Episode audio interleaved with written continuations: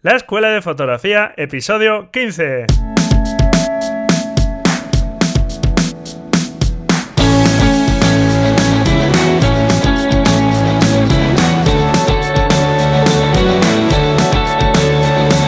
Que son mis ojos, mi tesoro, que es mi Dios, la libertad, mi ley ver atónito el mundo, mi única patria, amar.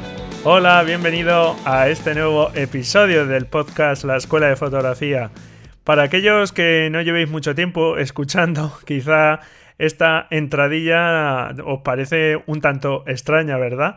Bueno, eh, digamos que a mí me gusta mucho la poesía. Es una adaptación del poema de José de Espronceda, La canción del pirata, un poema que me encanta.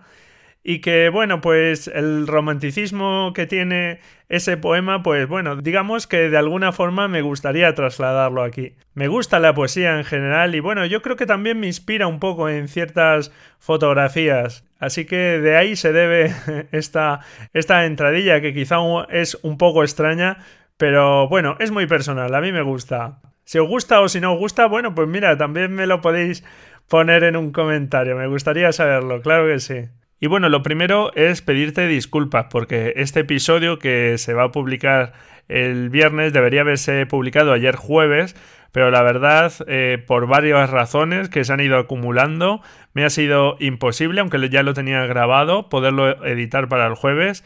Y bueno, confío que ahora que he terminado algunas cosillas que tenía ahí pendientes, pues ya alcance la regularidad necesaria para las publicaciones y todos los martes y jueves a las 7 de la mañana te encuentres tu episodio publicado en la Escuela de Fotografía.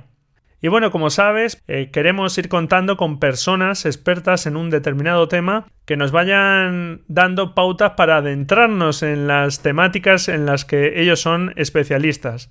Bueno, pues hoy tenemos aquí, como viene siendo ya habitual y como solemos hacer ya cada 15 días aproximadamente en este programa, tenemos a un experto que en este caso nos va a hablar del procesado digital y vamos a acercarnos al famoso, famosísimo programa de retoque digital y de procesado que es Photoshop. Hoy tenemos aquí a un profesional del mundo del procesado de imágenes es experto en programas como Photoshop, como 3ds el antiguo 3D Studio, y formador oficial de Adobe del programa Conecta Tutoriales. Bienvenido, Pedro. Hola, Braulio. Buenas tardes. Eh, gracias. Nada, muchas gracias a ti por, por atender mi, mi, llamada y por, bueno, por participar en este podcast. Pedro es más popularmente conocido como su página web eh, Tripillón Tutoriales y es una web donde Pedro va colgando videotutoriales de Photoshop de, forma gratuita y desde hace ya bastantes años. Y bueno, Pedro eh, es un freelance que está dedicado profesionalmente a la infoarquitectura o infografía 3D.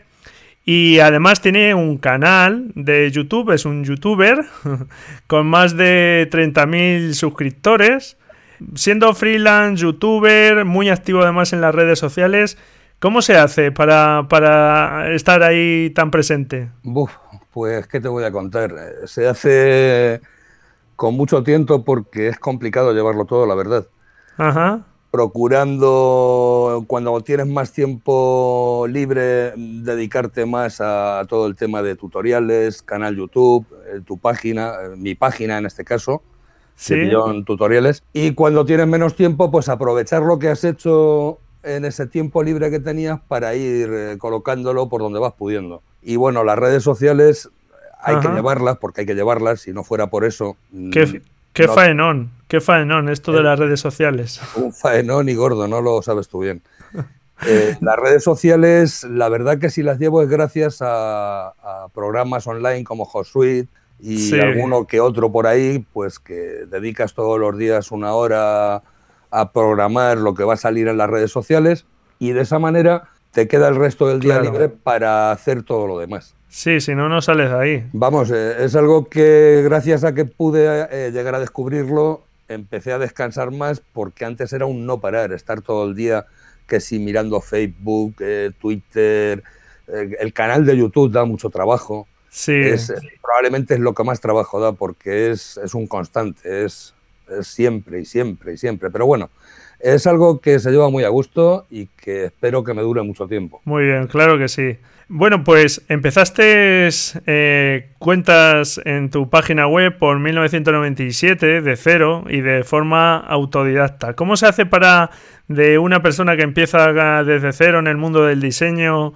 ¿Cómo se hace para llegar a ser un profesor de una escuela universitaria, a participar en congresos internacionales como el Campus Party, etcétera? ¿Qué hay que hacer? ¿Cuál es el secreto, Pedro? Uf, pues mira, el secreto es muy sencillo. Es eh, trabajo, trabajo y más trabajo. Ya, me imagino. ¿Por, Qué, ¿Por qué te digo esto? Mira, a día de hoy, mm, afortunadamente, la gente lo tiene mucho más fácil que cuando yo empecé. Cuando yo empecé no había ni un solo videotutorial de Photoshop, no había prácticamente ninguna información en español. Todo lo que encontrabas lo tenías que buscar en foros ingleses, quiero decir americanos, porque era, era el mercado en ese momento de, Photoshop, digamos. Eh, lo que ahora un, chaval se mete en YouTube y en un día se ve 40 vídeos si quiere y, ya sabe lo que yo tardé en aprender dos años, ya. entonces me costaba dos años. Ya. Eh, mira, esa es una de las ventajas del, del uso de Internet, que desde luego el tema de la formación lo ha revolucionado por completo, desde luego. Muy bien, Pedro. Pues, eh, ¿de dónde viene tu pasión por la fotografía, por el diseño? ¿De dónde viene? Eh, empezó, pues la verdad es que em, como hace tanto tiempo es complicado. Digamos que todo empezó por el diseño, pero principalmente empezó por el diseño 3D. Yo, a nivel aficionado, pues me dedico a la escultura, mm, cada vez menos, la verdad, porque como últimamente todo este mundillo me quita tanto tiempo, apenas me queda para, para, eso otro, pero entonces que Internet, pues mira, teníamos un, modem de 56K, eh, lo cogías dos horas o tres al día como mucho, eh, le dedicaba mucho más tiempo. Y bueno, pues mm, un amigo de aquí, de, de donde vivo, me mostró 3D Studio. Y al ver todo lo que se podía hacer, dije, pero bueno, si lo que yo estoy haciendo ahora mismo en escultura lo puedo, lo puedo pasar aquí. Ya, claro, le viste la aplicación ahí. Claro, pues entonces me metí en el tema del 3D Studio y una vez dentro del 3D Studio me hacían falta texturas, lo que me llevó a instalar Photoshop y empezar a usar Photoshop. Pero claro, mm, de la noche a la mañana me encontré que si no sabía usar Photoshop era imposible llevar nada al otro programa. Conclusión, empecé a, meterle mano a Photoshop, a aprender con él y al final eh, Photoshop se apoderó del otro. sí, empezó como una cosa colateral, ¿verdad? por, el, por 3D Studio. Hasta el punto de que 3D Studio mm, lo, lo, dejé aparcado de lado de momento y eh, me dediqué exclusivamente a Photoshop. Muy bien, estupendo.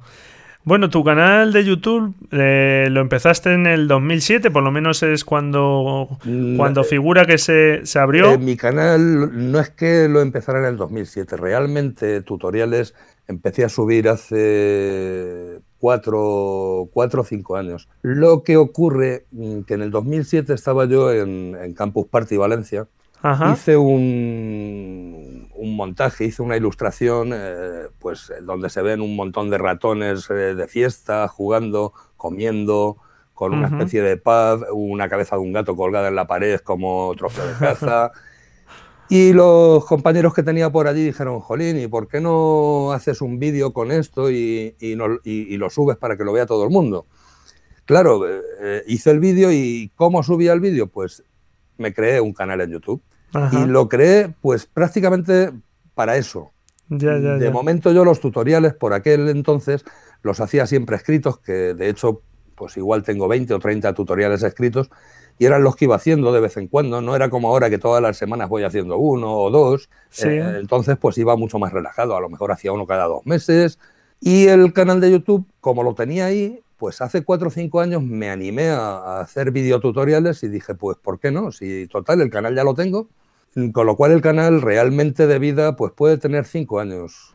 No tendrá sí, la mayoría de vídeos he visto, es verdad que hay un par de vídeos que se subieron hace bastante más tiempo, pero sí, la mayoría los tienes, pues eso, sí, como comentas, hace cuatro años o por ahí, que es cuando ya te pusiste en serio a utilizar el canal.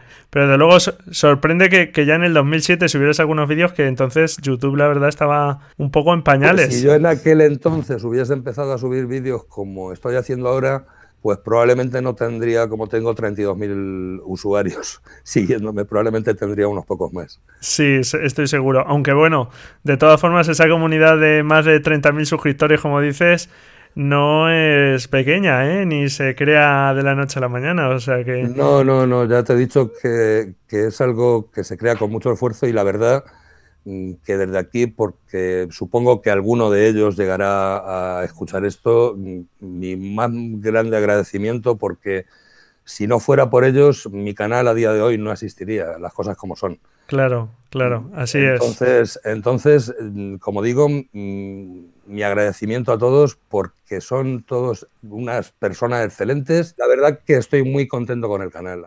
Eh, ¿Cuándo pasaste a ser formador oficial certificado, digamos, por Adobe para su plataforma de, tutoriales, Conecta Tutoriales? Pues eh, vamos a ver, llevaría en el canal unos 15, 20 vídeos y uno de los miembros del, del equipo de Conecta Tutoriales, pues vio uno de mis tutoriales, le gustó, se puso en contacto conmigo y me dijo que si quería formar parte del equipo. Mm, a ver, no dependía de él, tenía que ponerme en contacto con Rafael Tuduri, que por cierto, si me llega a oír desde aquí, un saludo.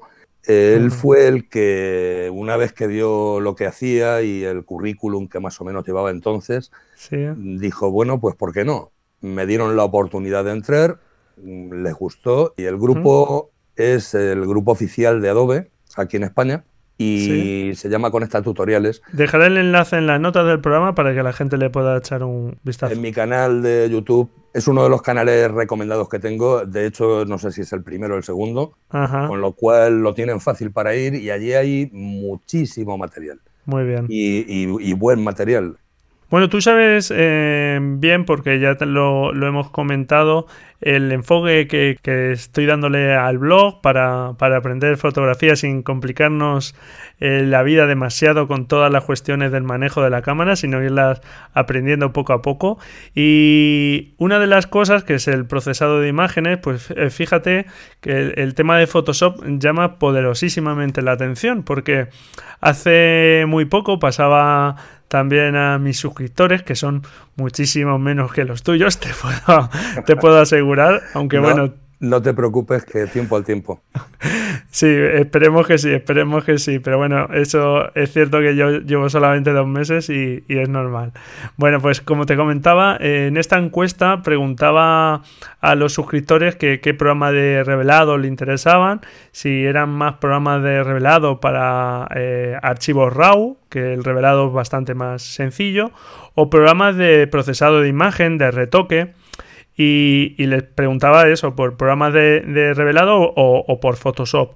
Y casi la inmensa mayoría, te puedo asegurar, eh, tenían predilección por Photoshop, eh, que es algo que a mí me llamó la atención. Eh, se entiende seguramente porque es un programa muy, muy popular, muy conocido. Sí, yo, yo, pienso que es eso, porque ahora mismo para revelar, yo creo que para un fotógrafo el, el programa más idóneo es Lightroom.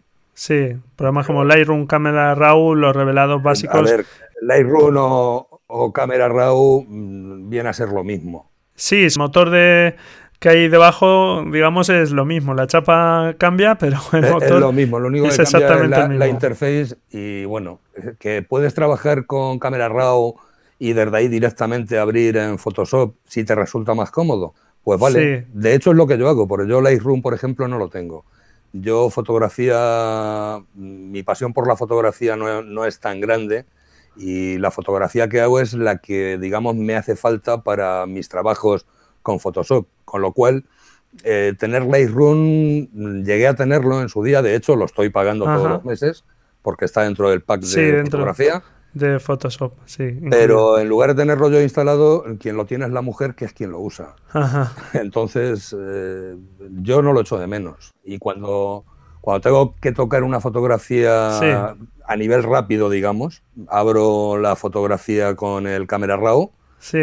y ahí es donde le hago los ajustes. Eh, ¿Por dónde recomendarías tú eh, empezar a una persona que esté interesada en la fotografía, porque vamos a centrarnos en la fotografía, porque Photoshop puede tener eh, infinidad de usos, pero una persona que le guste la fotografía y quiera adentrarse en Photoshop, ¿por dónde recomendarías eh, que empezase? ¿Qué aspectos de Photoshop recomendarías a esa persona que, debe conocer, al menos para, para empezar a hacer ciertos procesados, aunque sean básicos? Pues mira, nada más instalar Photoshop. Ajá en, la parte de arriba de la interface a la derecha tienes una pestañita que te permite cambiar de espacio de trabajo.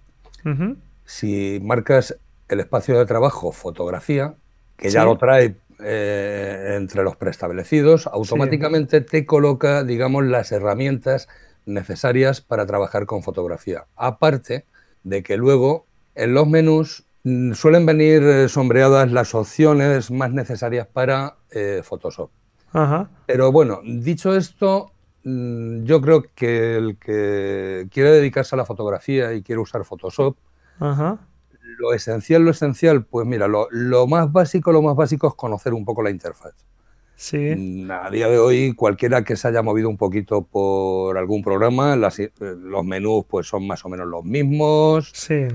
¿Qué debería de conocer? Lo, lo malo es que hay ahí mil botoncitos que uno pues, ve y pues debería llevar modo novato, que era que te oculte el 80%. Por eso te he dicho lo de los espacios de trabajo. Ahora mismo desde ventana espacio de trabajo, en el menú de arriba es donde puedes seleccionar fotografía. Sí, el de fotografía. Y eso te va a dejar muchas opciones que no vas a poder seleccionarlas directamente. con lo cual te reducen mucho las opciones a usar. Ajá ya te ha facilitado una parte del trabajo. Sí, es interesante esa recomendación. ¿Qué es lo que más interesaría para fotografía? Pues mira, interesa conocer todo lo que es referente a ajustes de color. Eso por un lado. Eso pues se va a encontrar en el menú imagen, ajustes. Por otro lado, es muy, muy interesante mm, aprender todo lo que se pueda sobre selecciones. Sí. ¿Por qué? Pues porque a la hora de trabajar con una fotografía, pues igual me interesa realzar un poco el cielo, pero el resto de la fotografía no. Sí, eso es. Lo que conlleva tener un conocimiento de selecciones para seleccionar ese cielo. Lo que a su vez nos va a llevar a conocer el manejo de la paleta de capas, cómo trabajar con capas y a su vez las máscaras de capa. La máscara de capa es la equivalente a, a las selecciones. Y si no sabemos trabajar con máscaras de capa, el proceso de hacer selecciones se puede complicar bastante. Digamos que una apoya a la otra, la otra apoya a la una, pero además es que son necesarias las dos. Sí, es como comentas, desde luego son, son imprescindibles porque se trabaja por zonas, como dicen muchas veces en una imagen, no se aplican los mismos efectos a toda la imagen, esa es la potencia de Photoshop.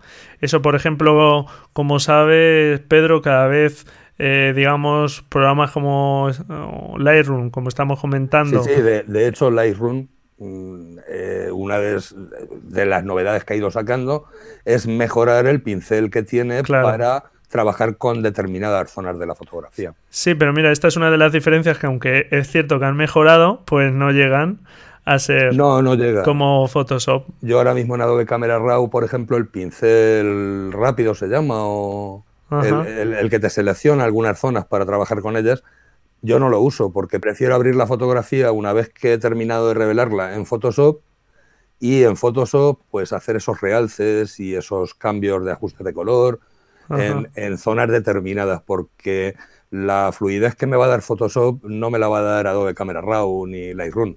Eh, vamos, ¿por qué? Pues porque yo mm, trabajo con Photoshop y lo conozco bien. A lo mejor a alguien que no lo conozca tan bien, pues le cuesta un poquito más, pero una vez que aprenda, eh, le va a merecer la pena de todas, todas. O sea. Sí. Y solo creo que me faltaría por añadir un concepto a conocer.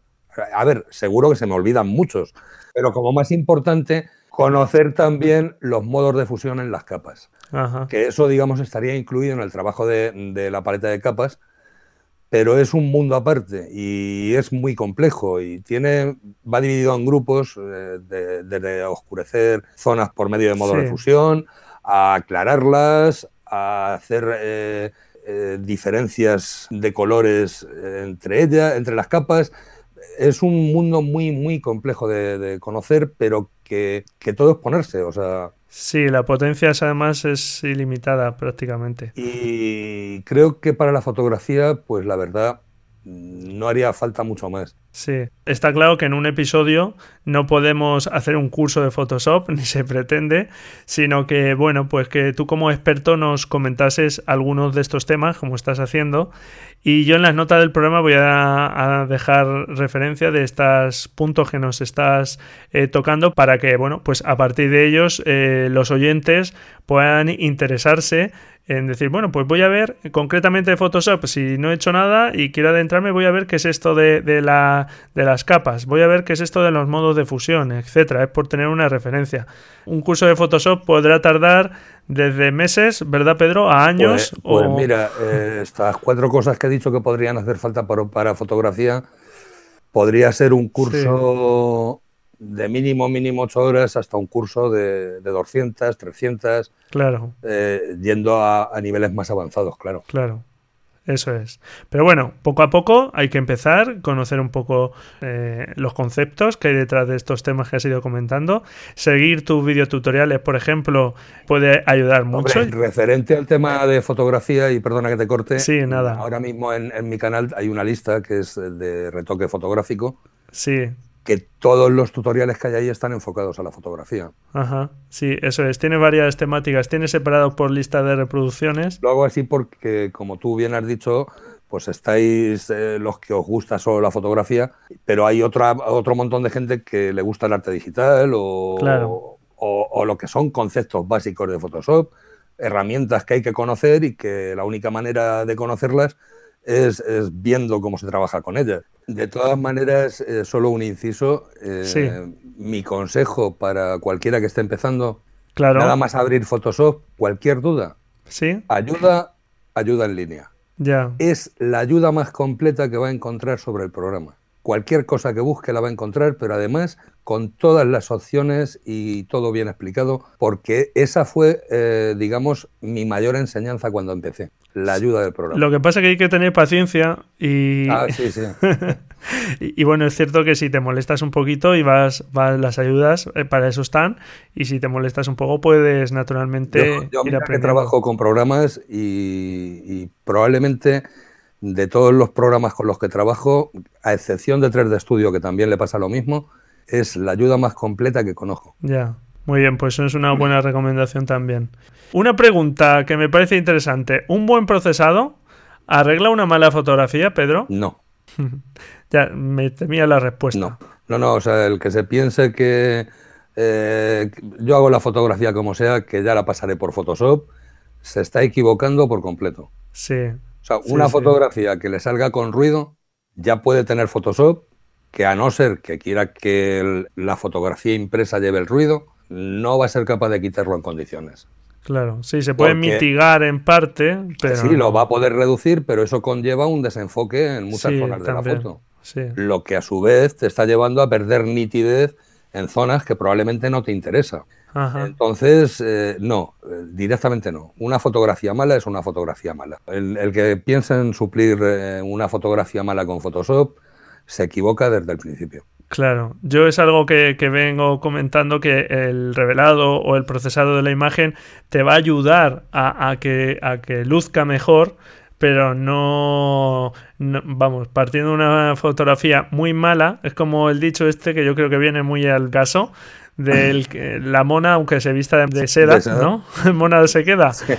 Pues así es, yo creo que, es así. Vamos, eh, tú ahora mismo te puedes permitir hacer una fotografía con un ajuste de, blancos mal hecho. Sí, ese tipo de cosas sí. Eso lo vas a poder corregir. Sí, está claro que pequeños ajustes vamos a poder hacer. Por lo tanto, Pedro, pues dejamos claro que, la gente se moleste en tomar buenas fotografías. Sí, sí, sí. ¿Tú crees que hay algún límite en el retoque, en el procesado?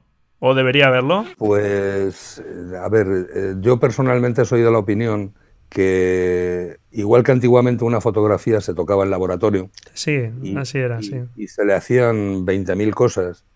Todo lo que se haga en un programa de revelado que sea equivalente a lo que se hacía en laboratorio puede estar permitido, ¿por qué no?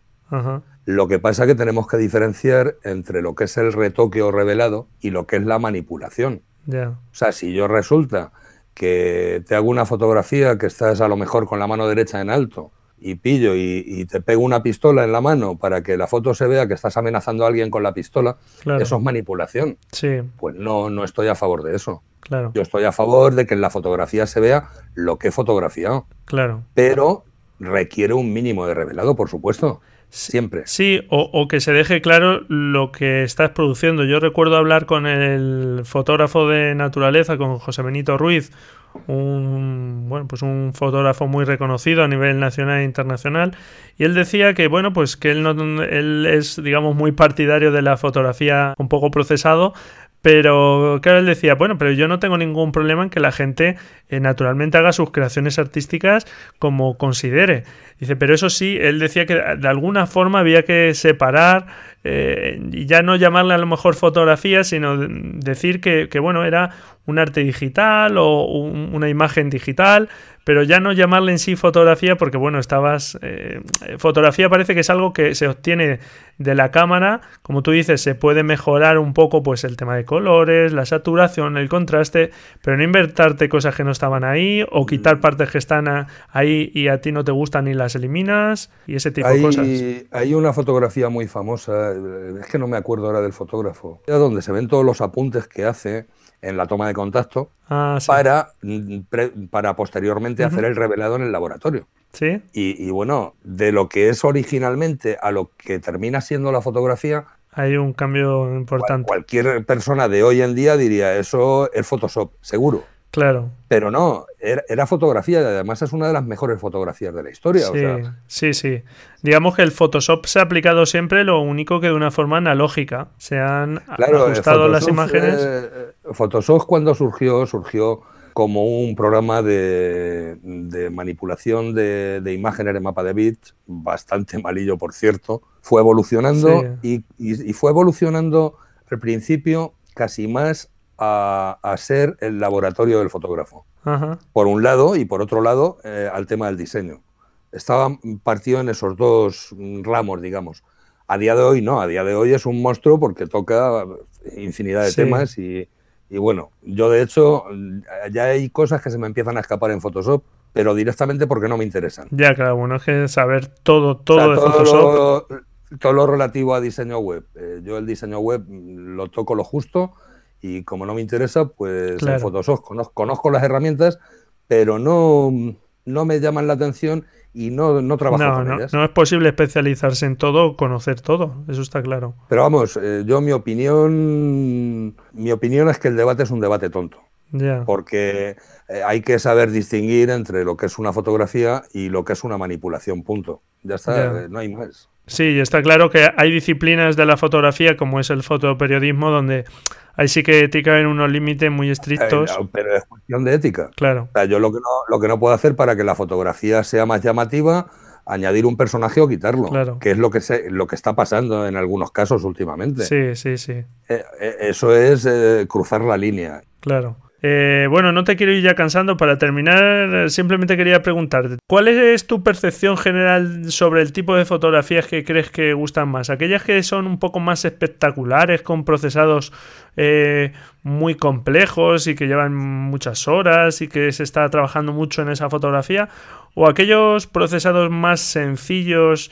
Que ajustan un poquito. No sé, ¿qué crees que llama más la atención o que acaba gustando más de forma general a la gente? Mm, a día de hoy yo creo que los que están menos metidos en el mundo de la fotografía o los que están empezando mm, tiran más por las fotografías llamativas, las que tienen exceso de retoque, las porque es lo que más entra por los ojos a primera vista. Ya. Pero también creo que según van aprendiendo, van dejando eso de lado y van buscando la naturalidad en sus fotos porque se dan cuenta de que a la hora de hacer la fotografía es mucho más difícil hacer eso que hacerlo otro. Yo creo que es algo que, ocurre mucho. Al principio uno a lo mejor pues, ah, pues mira este, este efecto que he visto y le metes por aquí unas luces y por allí no sé qué y ahora tal. Y al final eh, ya empiezas a hacer ahí un collage de cosas que dices, madre mía. Y, el, que, el, que, empieza con Photoshop, ¿cuál es eh, la parte del menú? Que antes se aprende. ¿Tú cuál crees que es? Pues los filtros. Exactamente. ¿Por qué? Porque llegan y en un clic tienen un dibujo. O tienen un efecto de cristal, o tienen. Y, eso te lo digo porque yo pasé por ello. Ya. O sea, yo pasé por ello que para mí aquello era. Uf, Mientras que yo ahora veo un trabajo que está hecho con un filtro de Photoshop, porque además se nota que es un filtro de Photoshop, y, directamente lo paso de largo. Ya, claro. Con lo cual, pues bueno, paciencia, la gente que empieza. Eh, ya nos has dado unas cuantas pautas de por dónde empezar, despacito y con tranquilidad y conociendo esas herramientas. Seguramente van a ser esas las que ya iremos tocando también aquí para ir adentrándonos en, el, en, estos, eh, en estas herramientas y en el uso de Photoshop. Y bueno, pues muchísimas gracias Pedro por, atender mi llamada y por estar aquí hoy. No, muchas gracias a ti por, traerme a, tu podcast. Nada, un placer, un placer. Y bueno, estoy convencido que quizás si, si profundizamos en Photoshop y, y, hablamos de temas más concretos, pues te pueda tener por aquí en otra ocasión. Para mí sería un placer. Estaré encantado, Braulio. Sabes que puedes contar siempre con, con mi apoyo porque estás haciendo un magnífico trabajo. Pues muchísimas gracias, un placer. Pues hasta la próxima, Pedro. Saludos. Venga, adiós. Saludos, Braulio, hasta luego. Y hasta aquí este episodio de la Escuela de Fotografía. Revisa en las notas del programa los conceptos básicos de los que nos ha hablado Pedro y que te pueden servir pues para tener ya una referencia de por dónde empezar con Photoshop, que es un programa que puede llegar a ser muy muy complejo su uso y no te preocupes porque tanto en el podcast como en el blog vamos a ir viendo este manejo básico. Pero bueno, por lo menos ya tienes aquí un pequeño adelanto para que puedas investigar e ir probando por ti mismo. Puedes ir aprovechando e instalarte eh, Photoshop, que como sabes nos permite descargarlo e instalar una muestra gratuita durante todo un mes. Y después, pues bueno, hay un paquete del que nos ha hablado Pedro, que son 10 euros al mes, que incluye Photoshop, con Camera Raw naturalmente y Lightroom. Pero bueno, pues si no quieres pagar, pues no es algo que te aconseje, pero bueno, en internet siempre hay soluciones para todo. Ya sabes que te agradecería un montón que dejases tus valoraciones, tanto en iVoox, iTunes o la plataforma de radio que utilices. Muchas gracias por estar ahí al otro lado. Y nada, felices fotografías. Hasta la semana que viene. Adiós.